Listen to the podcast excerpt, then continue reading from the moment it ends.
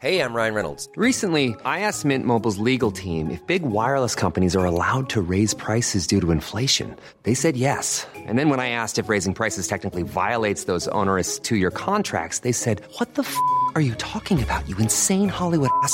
So to recap, we're cutting the price of Mint Unlimited from $30 a month to just $15 a month. Give it a try at mintmobile.com slash switch. $45 upfront for three months plus taxes and fees. Promo for new customers for limited time. Unlimited more than 40 gigabytes per month. Slows. Full terms at mintmobile.com.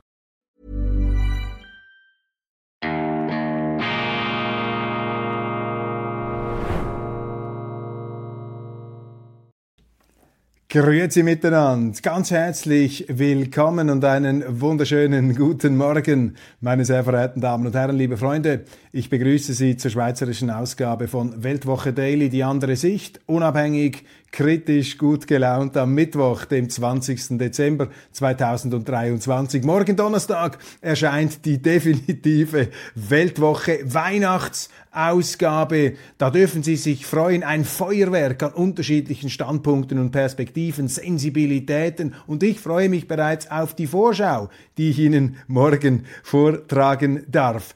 Vielfalt und Ermutigung, das ist mein Motto für 2024. Das habe ich mir vorgenommen. Noch mehr Meinungsvielfalt in der Weltwoche. Schon heute bringen wir die vermutlich größte Meinungsvielfalt pro Quadratzentimeter Papierfläche weltweit. Aber da ich eben nicht alle Zeitungen der Welt kenne, muss ich ein vermutlich äh, vorne ranstellen. Diese Vielfalt ist wichtig, kein Belehrungsjournalismus, nicht dieses bekenntnishafte Einmoralisieren auf die Leserschaft, das wir heute senkbleiartig empfinden in weiten Teilen des Medienbetriebs. Die Weltwoche ist von ihrer Gründung her zur Neugier verpflichtet. Wir müssen immer wieder eintauchen in die unbekannten Galaxien fremder Kulturen und fremder Denkansätze und diese Auswahl, diese Vielfalt, die verstörende oft auch Vielfalt und Widersprüchlichkeit unserer Wirklichkeit, die möchten wir abbilden mit dem Ziel eben auch diese Selbstgerechtigkeit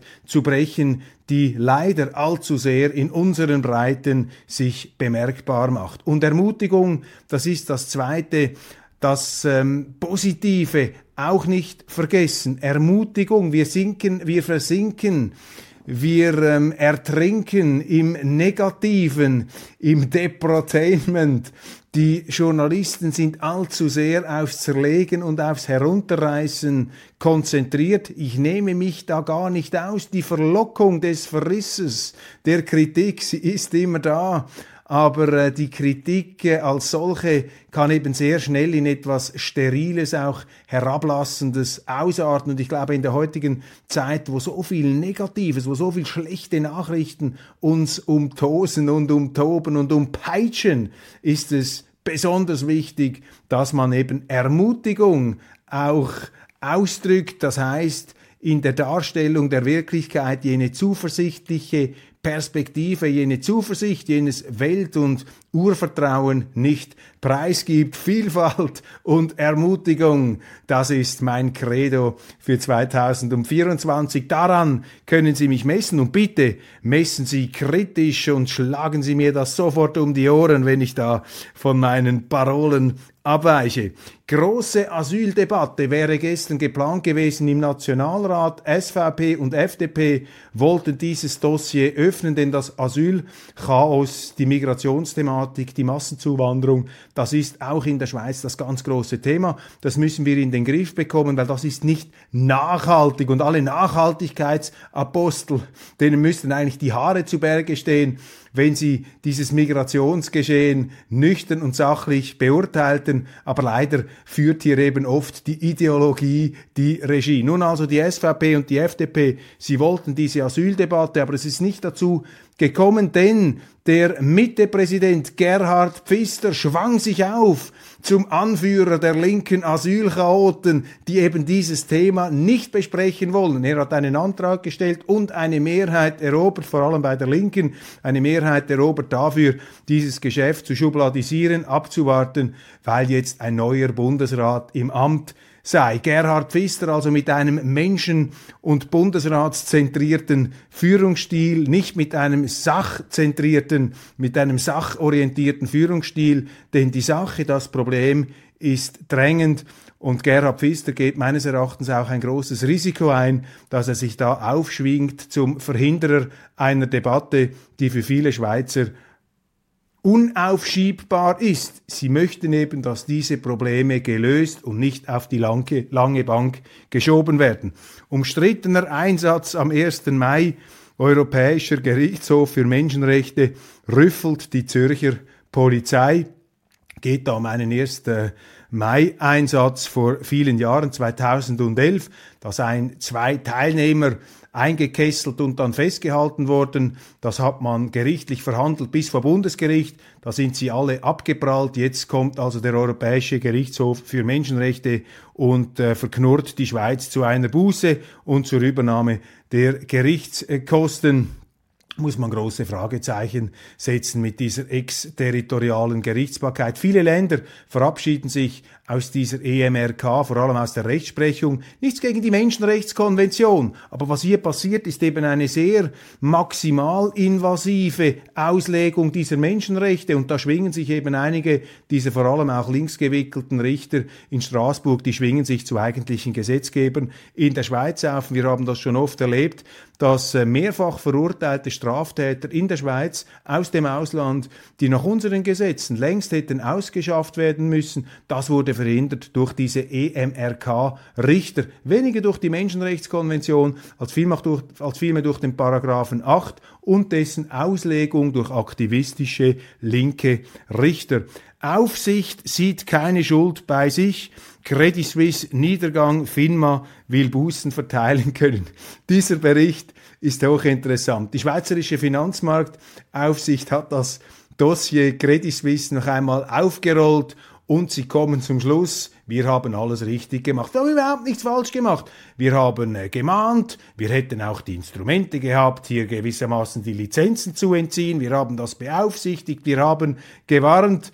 Der laienhafte Leser stellt sich am Schluss allerdings die Frage, ja, wenn ihr das schon so genau durchleuchtet habt, wieso habt ihr dann nicht viel früher Alarm geschlagen? Wieso haben dann bis kurz vor dem Untergang, bis Ladenschluss, die schweizerischen Autoritäten informiert, als ob die CS nur ein überwindbares Vertrauensproblem im Markt habe, das im Griff sei.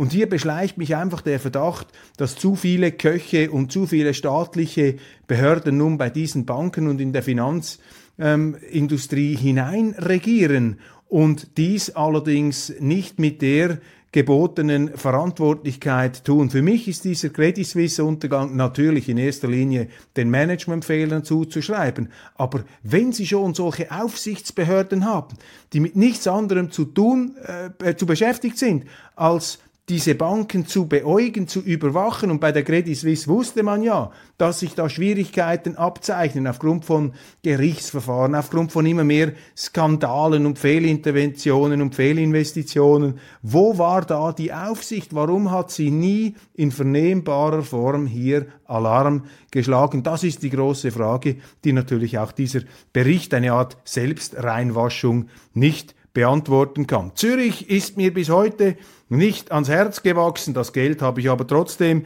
genommen. Das sagt der angeblich hoch umjubelte und hochdekorierte Theatermann Christopher Rüpping. Er zieht im Tagesanzeiger vor seiner letzten Premiere eine Bilanz seiner Zürcher Zeit. Er sagt, was tiefe Zuschauerzahlen bei ihm auslösen und was die Intendanten hätten besser machen können. Mich beelendet dieses, äh, verzeihen Sie den Ausdruck, schnöselhafte, diese schnöselhafte Deutschtümelei dieser deutschen Kulturschaffenden in der Schweiz. Ich habe das schon oft erlebt, die treten auf wie die kleinen Könige, sind natürlich über alles bestens informiert und immer mit dieser routinierten, berufsmäßigen Herablassung gegenüber der eingeborenen Bevölkerung. Diese Kulturschnösel,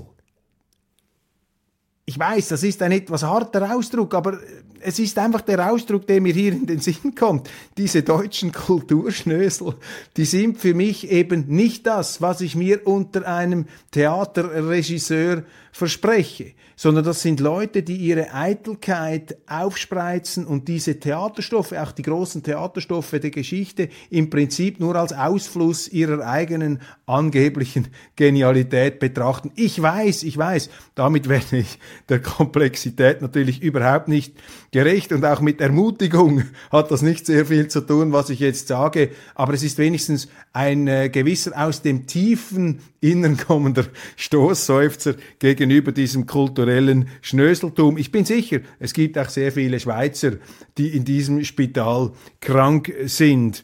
Parlament will mehr sechsspurige Autobahnstrecken in der Schweiz. Das äh, klingt ähm, erfreulich und der Nationalrat stimmt für ein Hamas-Verbot in der Schweiz.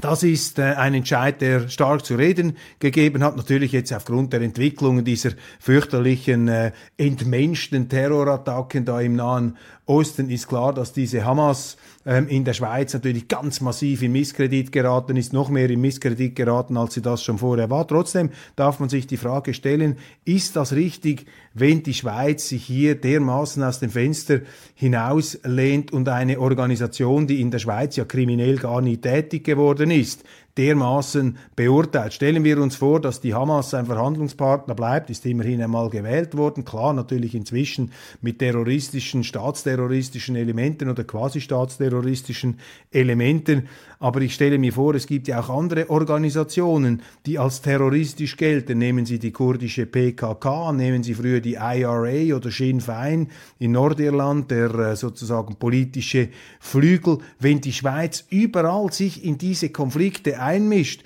und bestimmte Konfliktteilnehmer als Verbrecherbanden bezeichnet, ja, dann nimmt sie eben ihre Neutralität auch nicht mehr ernst. Wo ich dafür bin, ist, dass man in der Schweiz, wenn solche Gruppen in der Schweiz aktiv werden, dass man dann unsere Rechtsordnung sprechen lässt. Aber ich habe ja kürzlich gerade mit Professor Christoph Mörgeli eine Sendung gebracht über Lenin. Ich meine, die Bolschewisten. Das war auch eine Verbrecherbande. Hat der Bundesrat damals die Bolschewisten verboten? Hat man Lenin eingesperrt? Nein, man hat ihm Asyl gegeben, man hat ihm Aufenthalt gegeben. Er konnte sogar auf Russisch gewisse politische Aktivitäten lancieren. Und gerade die Linken, die ja lange davon profitiert haben, dass diese linken Revoluzer von Bakunin bis Lenin in der Schweiz sich aufhalten durften, die sind heute zum Teil ganz eifrig und vorne dabei in der moralisierenden ähm, Verabschiedung der Neutralität. Ich finde das nicht gut, so sehr ich die Hamas selber verurteile. Ich finde das abscheulich, was die machen und ich kann nicht nachvollziehen, wie viele äh, auch äh, intelligente Schweizer Politiker diese Hamas äh, geradezu hofiert haben. Trotzdem, als Verfechter der Neutralität sage ich, rate ich, ist es besser, mischt euch nicht in fremde Händel ein. Denn die Robin Hoods der einen, das sind die Schwerverbrecher der anderen und die Schweiz muss sich um ihren eigenen Garten kümmern. Die Welt kann nicht am Schweizer Wesen genesen, wobei es nicht die schlechteste Idee wäre, sich von der Schweiz inspirieren zu lassen. Analyse zur Wahl in Serbien. Vucic sichert sich die Macht dank Einschüchterung und Manipulation. Da haben wir es, meine Damen und Herren. Diese fürchterlich einfältigen Serben, die sind durch Einschüchterung und Manipulation wie Schafe zu den Urnen gekrochen und haben dann diesem bösartigen, angeblich bösartigen Präsidenten Vucic ihre Stimme gegeben. Das schrecklich einfache Weltbild der vor allem, da haben wir es wieder, vor allem deutschen Journalisten, hier ein Florian Hassel im Tagesanzeiger, Florian Hassel, ja, das sind eben die schrecklichen Vereinfacher, les terribles simplificateurs in den Medien. Die größten Vereinfacher, die sitzen in den Medien und die schrecklichsten Vereinfacher, Veracher, Vereinfacher sind es oft auch, die in den Medien den Ton angeben.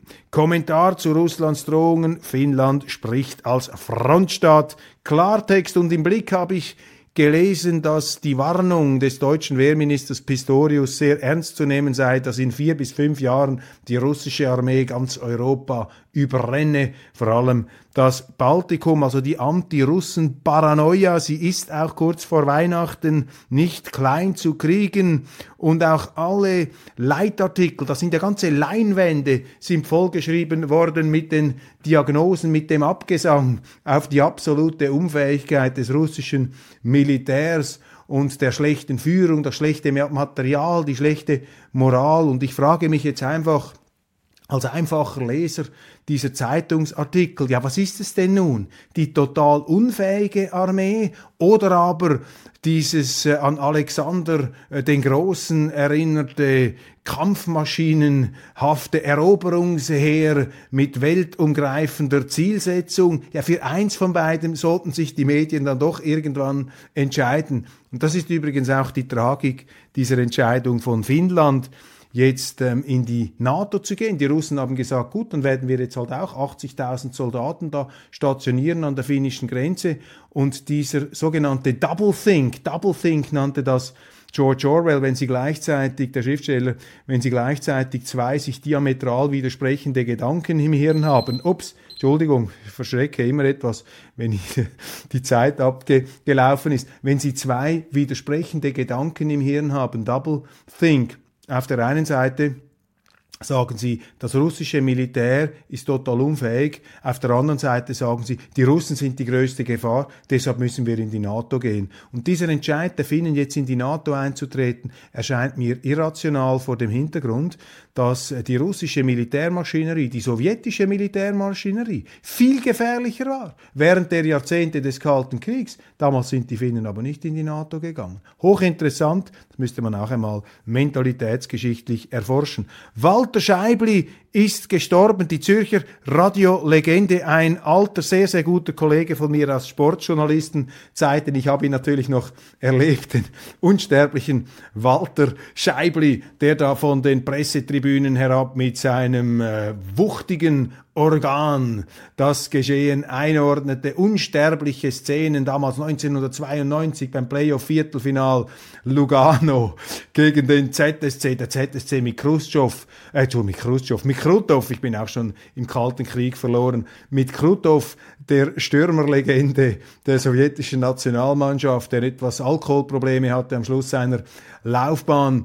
Dieser Krutov mit einem genialen Lauf haben sie den Favoriten Lugano aus dem Playoff äh, gepfeffert. Walter Scheibli war außer sich und die Zürcher Fans haben ihn mit Bier übergossen und Walter Scheibli war der lebende Heilige da im Hallenstadion. Ich habe ihn auch in anderen sehr, sehr vielen Momenten erlebt. Ein wirklich ein, ein Journalist mit Leib und Seele, der für seinen ZSC durchs Feuer gegangen ist und wie er mit Leib, mit einem leichten Lispeln auch immer dieses ZSC ausgesprochen hat, in den Saal gerufen. Wir werden es nie vergessen. Mit 91 Jahren ist Walter Scheibli gestorben. Das ist ähm, traurig. Aber so ist das äh, Leben. Irgendwann geht es zu Ende. Aber wir erinnern uns und wir werden äh, ihn nicht vergessen, den großartigen Zürcher Eishockey-Reporter. Äh, fantastisch, so viele schöne Erinnerungen. Übrigens auch ein sehr liebenswerter Mensch. Meine Damen und Herren, das war's von Weltwoche Daily Schweiz für heute. Ich danke Ihnen ganz, ganz herzlich für die Aufmerksamkeit und freue mich, wenn Sie morgen eben bei der Vorschau auf die definitive Weihnachtsausgabe wieder dabei sind.